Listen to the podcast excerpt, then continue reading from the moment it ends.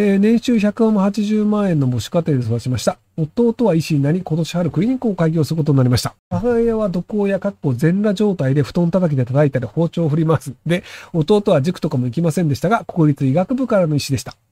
腹違いの兄は東大卒学校の村総研でした。えー僕は不登校クズでしたが、世界有数の企業で半導体開発エンジニアで特許取得件数2件です。えー多分父親の遺伝子のおかげですよね。母親が私が息子医師にした後騒いで、弟の、えーと婿養子入りを妨害したのがマジで頭悪すぎて。えっと、あの、すごく頭のいい人で、あの、精神的におかしい人って結構いるんですよね。あの、えっ、と、昨日か弟いか先日、その、あの、パリで、その、レイプ殺人をなんか8件とかやって、刑務所行った人の話をしたと思うんですけど、で、それの手伝いをした奥さんのドラマがあるよねっていう話で、そのドラマの話を説明したと思うんですけど、で、あの、まあ、その、女の子をさらって、っていう時に、その、奥さんが手伝いをしていて、で、そこでそのレイプをさせて殺人をするのを横で見ていたみたいなのがあるんですけど、で、多くの人が、その奥さんというのは従順な人で自己主張もないし、そんなに頭が良くないと思ってたんですよ。直接の知り合いもそう思ってたんですよ。で、あの、裁判の中で、一応その精神鑑定必要だよねってことになって、精神鑑定の時に IQ テストやったんですよ。したら、その、あの、殺人犯でレイプ犯だった人の奥さんの IQ が132だったんですよ。めちゃくちゃ頭いいんですよ。要はその、えっと、100が一般的なんですけど、で、あの、120とかを超えると、あの、ま、大体もうどこの大学でも入れるよねって言われるんですよね。日本だと。あの、メンサが確かって、あの、あい頭のいい人だけが入れる協会メンサが、確か IQ120 だったと思うんですけど、で、130ってアホみたいに頭いいんですよ。まあ、一般的には、その、あの、東大大学院とか行ってても、まあ、そりゃそうだよねっていう。なので、あの、めちゃくちゃ頭いいんですけど、その人が何やってたかっていうと、その、レイ連続レイプ犯の人と刑務所で文通、刑務所に行ってる連続レイプ犯の人と文通して仲良くなって結婚して、出所した後も、その、レイプの手伝いをして、誘拐をするのも手伝い、殺人も手伝ってたっていう人なんですよ。っていうのであって、その、あの、頭がいいっていうのと、その性格が真っ当かどうかっていうのは全然違うんですよね。で、一応その、あの、警察官だったり、その裁判に携わった人とかで、その女性が、その感情が動かされるのをほとんど見たことがないと。なので、その、かわいそうな人の話とかを聞いてても、あの、自分と全然無関係なことのように説明するんですよね。でその、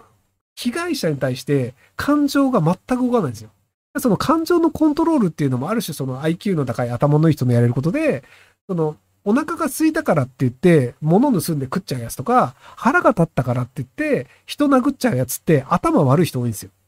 要はその感情のコントロールができない。で感情のコントロールを理性でやれるっていうのはある程度知能がないとできないんですけど、で、多分その頭がいいがゆえに、その被害者に対して全く共感しないっていう、っていうタイプの頭良さなんですけど、逆にその頭めちゃくちゃいいけど、めちゃめちゃ感情的な人っていうのもいるんですよ。で、あの、えっ、と、有名な経営者でいくと、スティーブ・ジョブズっていう人が、あの、めちゃくちゃ頭いいんですけど、すぐ切れるんですよ。で、あの、マイクロソフトっていう、スティーブ・ジョブズアップル作った人ね。あの、皆さんが使ってる iPhone とかで。で、ビル・ゲイツっていうマイクロソフトを作った人も、あの人もすぐ切れるんですよ。あの、切れることで有名なんですけど、っていう感じで、あの、超頭、頭いいですよ。あのビル・ゲイツがハーバードで、えっ、と、スティーブ・ジョブズが、あれ、どこだっけ？スタンフォードか。えっ、と、中退ですけどね、二人とも。っていう感じで、その頭いいんですけど、でもあの、すぐ切れるみたいなのがあって、なのでその頭がいいっていうので、めちゃめちゃ感情に流されるっていう人もいれば、頭がいいから感情のコントロールができるっていう人もいて、で、頭がいいから殺人も容易にできるみたいなのがいるので、その、えっとね、日本の場合って、その、正義感が強い人と頭がいいをごっちゃにする人って結構いて、その、あの人って変なことするから頭がいいとは言えないみたいなことですよね。その、堀江さんっておかしなことをするから頭良くないよみたいな、えっと、頭がいいけどおかしなことをする人なんですよ。なので、あの、NHK 党の立花さん、僕、頭がいいっていう表現してるんですけど、あの人って頭がいいおかしなことをする人なんですよ。なので、その、頭がいいかどうかとおかしなことをするかどうかっていう、いや、倫理観があるかどうかはまた別の話なんですよね。なので、その頭がいいといういいエンジンを持ってるのと、そのハンドルでどこに向かうかっていう、その向かってる方向全然間違ってるよっていうのは、でもいいエンジン積んでるみたいな人もいたりするので、その、えっと、行動によって頭がいいかどうかっていうのは、頭がいい人がやった結果なのか、頭が悪い人がやった結果なのかわかんないので、あの、行動だけを見ると、頭がいいか頭がいいかわかんないっていう、その賢者と愚者は同じ行動をするっていうタイトル回収と同じ話に続けてみました。えー、契約者駐車場で自分の契約場所に同一駐車駐車場内契約者以外の車の迷惑駐車が繰り返されています。警察に報告するも、私有地の迷惑迷惑駐車は減税罰則も何もなく、自力救済も不可で被害者が泣き入り、もしくは証拠を集め周辺相場の駐車料金を取り返すために、費用、能力ともにコスパの悪いサイバーコース以外対処がないなり不任だと感じます。えー、加害者に罰則や社会的制裁を加えるようにするにはどのような活動をすればいいでしょうかとその車があった時、車ロックしちゃえばいいと思いますよ。あの、普通に、あの、その、鎖かなんかで繋いじゃって、で、あの、そのタイヤを外すか、その鎖をこうぶっちぎるか、しないと外れないっていう形にして、で、携帯の番号書いといて、外して欲しかったら3万払えって書いておけばいいんじゃないですかね。そうすると多分、あの、電話かかってくるので、3万払ったら鍵渡す、あの、鍵開けるよって言えば、3万円もらえるんじゃないかなと思いますけど。じゃタイヤロック装置って売ってんの？あ、そうなんだ。えー、そういうのあるんだ。